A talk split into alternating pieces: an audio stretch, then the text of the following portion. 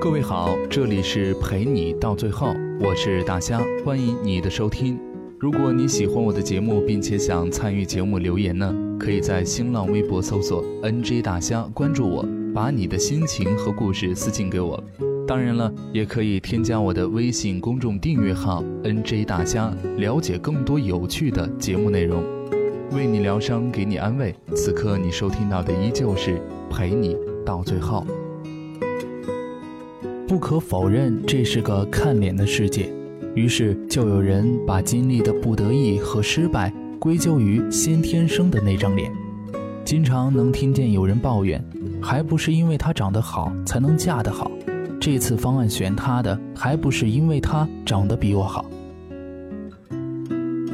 说实话，这些人就是天生的受迫害妄想症。你要是真说他丑吧，他非得跟你着急不可。但是他又特别喜欢拿丑这事儿作为借口为失败开脱。每次听到身边有这样的人在抱怨的时候，我多么想好心的告诉他：其实你不仅仅是因为你长得丑，你还胖，你还懒，你还没教养，你还没有能力。高中同学孟先生又失恋了，他在朋友圈发状态说：“女人都是颜控。”你抛弃了我这张丑脸的同时，也失去了一颗真诚的心。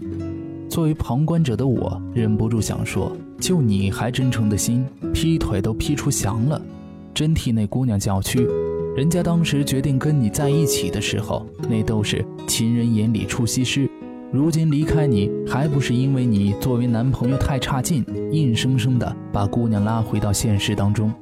就像《极限挑战》里面的王迅。人长得丑就算了，还出现出轨门事件，闹得沸沸扬扬。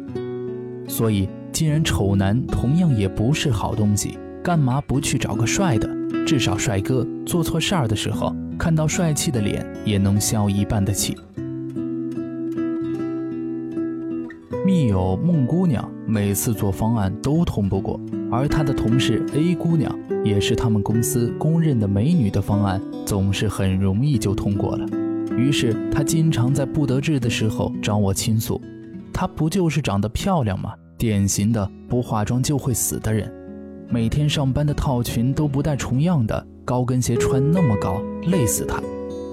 听完我的第一反应是，你方案通不过，纯属活该。人家不仅天生丽质，还懂得化妆扬长避短。在职场中，化妆是对别人最基本的尊重。每天职业装，那也是职场高素养的表现。先不看具体方案内容，从职业化专业度，人家就甩这种每天顶着油头大脸出门运动鞋控姑娘无数条街。有句话是永远的真理：这个世界上没有丑女人，只有懒女人。况且，就算人家方案赢了，如你所说，是因为他被潜规则，你怎么不想想，老板怎么不主动潜规则你呢？笔者柳姑娘毕业后，因为内分泌失调导致满脸的痘，很不美观。作为表演系出身的她，也勇敢地登过几次台，但是被观众吐槽很丑。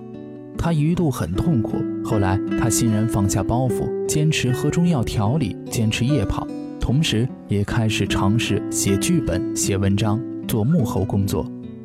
苦心人天不负，如今她脸上的痘痘已经得到明显的改善，而且她也成了很多著名刊物的专栏作家。你看，丑也是可以改善的，生活是，工作也是。人丑心不丑，才是抵抗生活不怀好意的打击最好的心态。况且相由心生，只有爱笑的女孩子才会有糖吃。王宝强的颜值依旧立足了极度看脸的娱乐圈，王祖蓝的一米六身高，最终也娶到了一米七的美女老婆。著名艺术家张少华不也是因为演丑婆婆而被大家熟知的吗？丑与美都是相对的概念，况且这是个看脸但又不完全看脸的世界。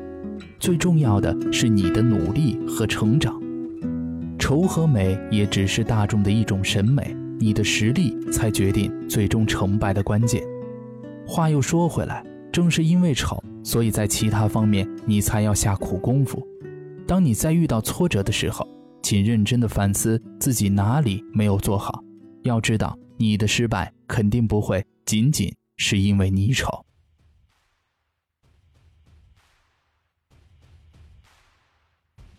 好了，今天的这篇文章来自于十二朵女王。你不仅仅是因为丑。感谢你的收听，晚安。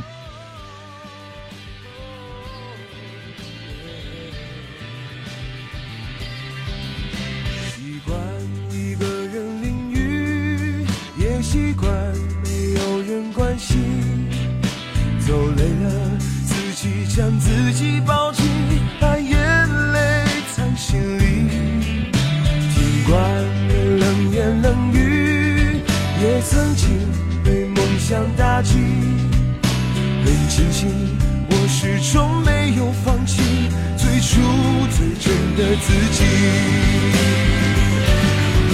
早已十年后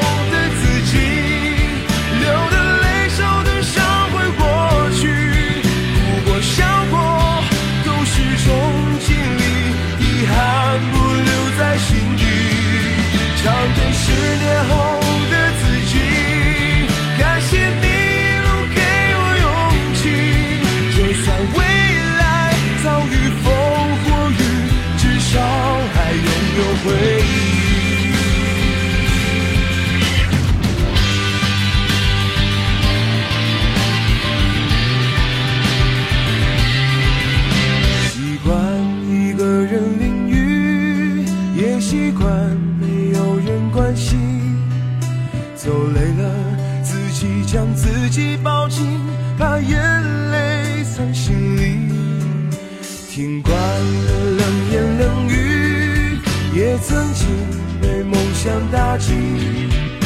很庆幸，我始终没有放弃最初最真的自己。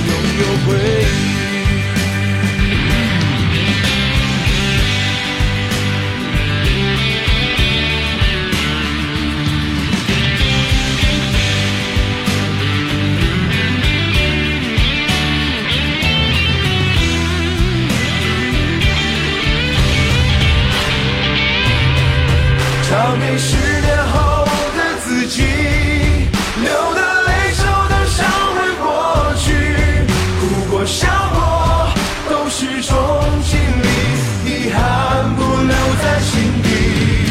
唱给十年后